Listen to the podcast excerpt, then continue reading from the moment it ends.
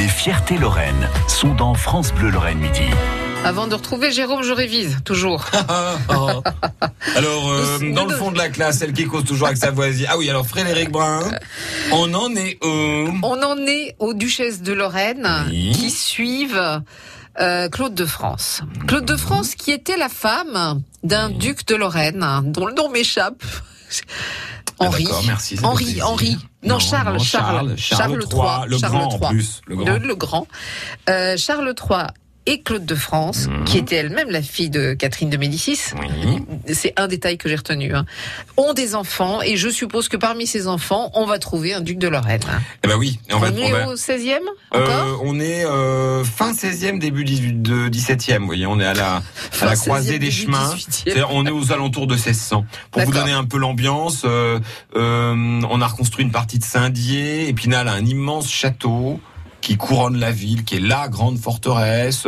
Il y a des châteaux un peu partout en Lorraine, notamment du côté de Mousson. Vous avez une grosse forteresse. Vous avez le, le château familial des Ducs euh, euh, du côté de euh, Prégny, qui est le, le- le- alors qui est, qui est devenu à l'époque, c'est une sorte de, de comment je veux dire de de, vieux bâtiments de famille, mais enfin qu'on entretient encore des fois qu'il se passerait quelque chose. Nancy est euh, résonne sous le bruit des marteaux, puisque c'est l'époque où on construit la ville neuve. Donc c'est la seule ville d'Europe, Nancy à l'époque, euh, qui euh, décide de ne pas détruire les remparts et de s'agrandir en faisant autour, en rond, j'allais dire autour de la ville originelle. Charles III, le duc de l'époque, donc le mari de la fameuse Claude, décide de construire une ville plus loin, une deuxième ville de Nancy qui fait à peu près cinq fois la, la première ville. Du coup, la ville d'origine devient la ville vieille, c'est resté. On dit toujours la ville On vieille, vieille, la ouais. vieille ville. Et la ville neuve, ça s'est un peu perdu. Maintenant, c'est le quartier Charles III. Et donc, Nancy a longtemps eu cette euh, particularité que, que je crois très peu de villes avaient dans le monde, même, d'être une ville en deux villes. En deux il y avait, il y avait deux, Mm. deux, voilà, deux grandes villes. Euh, et le- c'est Stanislas qui a réuni les deux en faisant une place à la croisée des deux villes. Donc, Donc, vous voyez, Au début du l'ambiance. 17e, euh, voilà. voilà. ça construit. Euh, La Lorraine est, est encore indépendante. On a toujours les évêchés?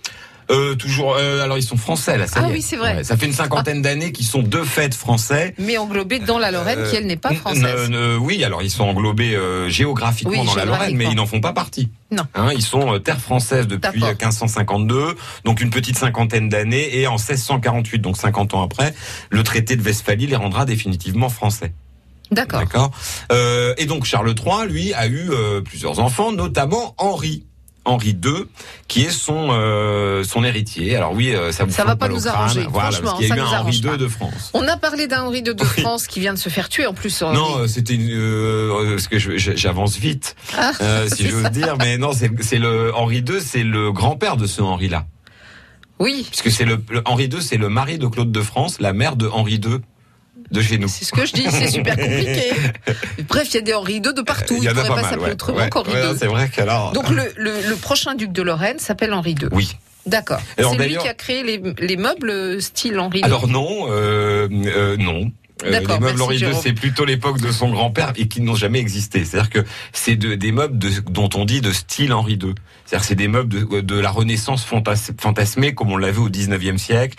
Début du 20e, on, on, on imaginait les châteaux Renaissance un peu comme on les voit dans Disney, avec des colonnes torsadées, avec des dragons, avec des machins, les, des trucs. les, les les châteaux de Bavière. Voilà, euh, bah voilà. D'ailleurs, c'est d'un mauvais goût tout à fait bavarois. Ouais. Et donc du coup, bah on faisait des meubles comme ça. Très... Alors ça vaut plus rien. hein. Moi, je sais que ma grand-mère a hérité des meubles Henri II du tonton qui est mort en 79. Et euh, franchement, plus personne n'en veut. Ça reviendra peut-être, hein, parce que vous savez, l'histoire est un éternel recommencement. En tout cas, ça, c'est le grand-père de notre Henri II à nous. D'accord. D'accord.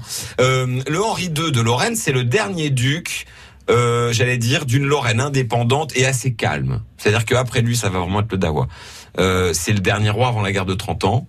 Euh, le dernier duc, pardon, avant la guerre de 30 ans. Donc là, on est vraiment dans une Lorraine. C'est pour ça qu'on a célébré euh, la Renaissance en 2013. C'était bien de rappeler que cette période, elle est très glorieuse pour la Lorraine. On est blindé, il y a plein d'habitants, ils font des gosses. Euh, on a, euh, comment dirais-je, des, des grosses industries. Tout fonctionne super bien. Tout va se scratcher avec une duchesse sans qu'elle le fasse exprès, la, la fille d'Henri II. Mais pour le moment, Marion Henri II. Alors ça va pas être simple. On a vu, on n'aura pas le temps de finir avant la fin de la, de la saison, puisqu'il s'est marié deux fois, le gros. Alors on va commencer par le premier la prochaine fois qu'on se voit. On fait Merci. comme ça. France Bleu Lorraine. France Bleu.